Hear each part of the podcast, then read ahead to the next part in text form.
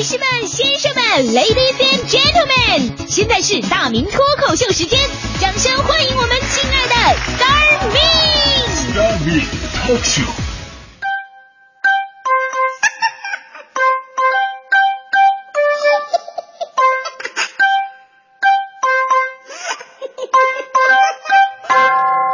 欢迎各位来到今天的大明脱口秀，我是大明。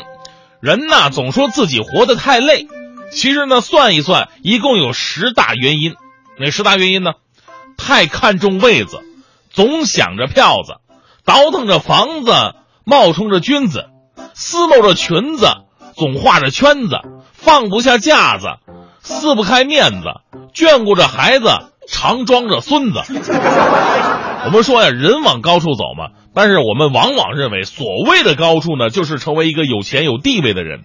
但这个社会啊，不可能会允许每个人都那么的成功，一定会有穷人有富人。而在曲扭的心理作用之下，我们看到了这个社会非常诡异的一幕。你发现没有？这个社会上有很多的，就是家底儿不是那么殷实的人，我们可以称之为穷人，特别的喜欢装富。有人说这是心理作用。那种自卑的心理，哎呀，不想让别人看不起，于是呢，越穷我越装富，家里边穷的叮当乱响，我依然要衣冠华丽的，甚至租我也要穿出去这样的。所以啊，对于这样的人呢，有一个专有的名词叫做装富癖，这是一种心理疾病。我们先来说说啊，他这个形容有些人呢喜欢装模作样，夸张自己的家底儿，啊，说名人呐都不叫名人，说我有一个朋友。刘德华，我朋友。你要不信的话，你可以找刘德华问一问。说工资有多少啊？工资都不说几千几千的，工资六位数，六位数。你听，哟，这太多了。其实他保留了小数点的后两位。这类人呢，常常宣称自己整天忙于应酬，或混迹于互联网世界，夸夸其谈，喜欢炫耀自己参加各种会议、各种活动，热衷结交领导。就是不把精力放在正经工作上，只要是有机会，就在朋友圈里边晒自己跟某些知名人士在一起的照片。实际上呢，人家只是把他当个粉丝而已。更有个别人四处招摇、狐假虎威、沽名钓誉。最近呢，经常有这个装富行骗的新闻嘛，说有一个哈尔滨的男生为了追一个大庆的女孩，各种装富，啊，还说需要要去看她。从哈尔滨到了大庆，人家问你又怎么来的呀？必须坐飞机呀！我不是头等舱不坐呀。结果那女孩啊，立马跟他掰了。原因是什么呀？原因是哈尔滨到大庆一共一百五十公里，根本就不可能有飞机。真有飞机的话，没等起飞，呢已经到了。还有个男的为了泡妞，在地摊花了十块钱买了一个房产证，成功的让无数女孩竞折腰。相比他，我真的是 low 爆了。我一般都是在酒吧里边跟人家拼桌请人喝酒。现在这帮小姑娘都贼拉能喝，最过分的是每次都是我忍痛买好单了，她说她男朋友来接她。甚至呢，还有青海的学生说在长春上大学，全身名牌，出手阔绰，大伙儿哎呦这是富二代吧？结果后来他赌博被抓了，经过警警方查实，这哥们家庭啊就是个普通农民家庭，他大手大脚花的钱都是借的高利贷。这已经是用生命在装富了。你说装富到底有啥用啊？以前有个调查说，如果啊，假设你是个女的啊，如果你发现你的男朋友一直在骗你，其实他是个有钱人，那你会原谅他吗？女孩们的回答是会原谅，因为爱情和金钱是无关的，我会一如既往的爱他。反过来，如果你发现你男朋友一直在骗你，其实他是个穷人，你会原谅他吗？女孩们的回答是不会原谅，因为爱情的世界容不下欺骗。这个故事其实就告诉我们一个道理：该咋地还咋地，装啥呀？除了爱情呢，装富癖的人呢，更多的在工作当中存在。所以呢，跟这样的人接触一定要小心。百度百科是这么定义的：说在虚幻的互联网和现实的社交当中，常有这种人。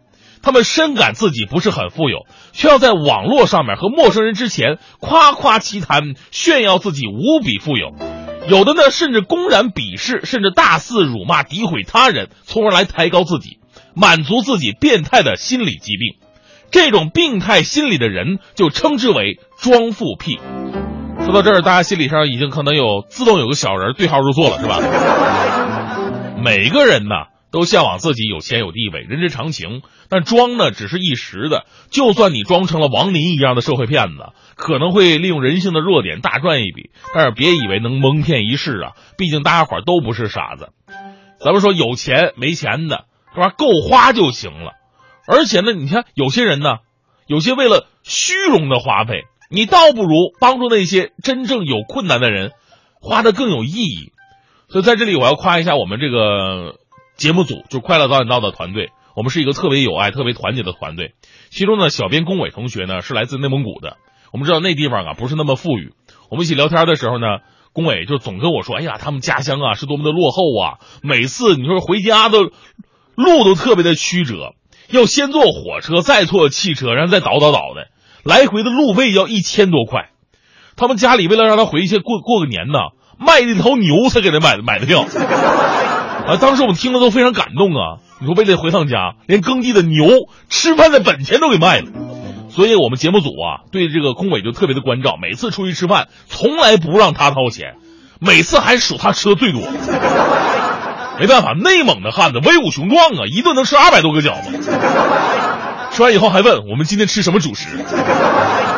穷人家的孩子没吃过好，咱们可以理解。结果在去年过年之前，他又跟我说。说回家路费真贵呀，我们家是卖了头牛才交上学费的。我心想，又卖了一头牛啊！你们家人到底有多想你啊？太拼了吧！于是我们更心疼他，又照顾他一年，好吃好喝供养他。今年年初过年的时候，龚伟同学又长叹一口气，说：“这火车票、汽车票咋还不能便宜一点呢？我们家又卖了一头牛。”大哥，三头牛了，我就纳闷啊，我说。郭伟同学，你们家到底几头牛？怎么还没卖完呢？郭伟沉默了一下，说：“几头牛算不过来，我们家开的是养牛场啊，怎么说也有几千头吧。”你地主阶级呀，你是地主阶级，跟我们要什么饭呢？你？所以啊，这个世界实在是太混乱了。你看啊，有的穷人在装富，但有的富人呢？居然在装穷，太疯狂了！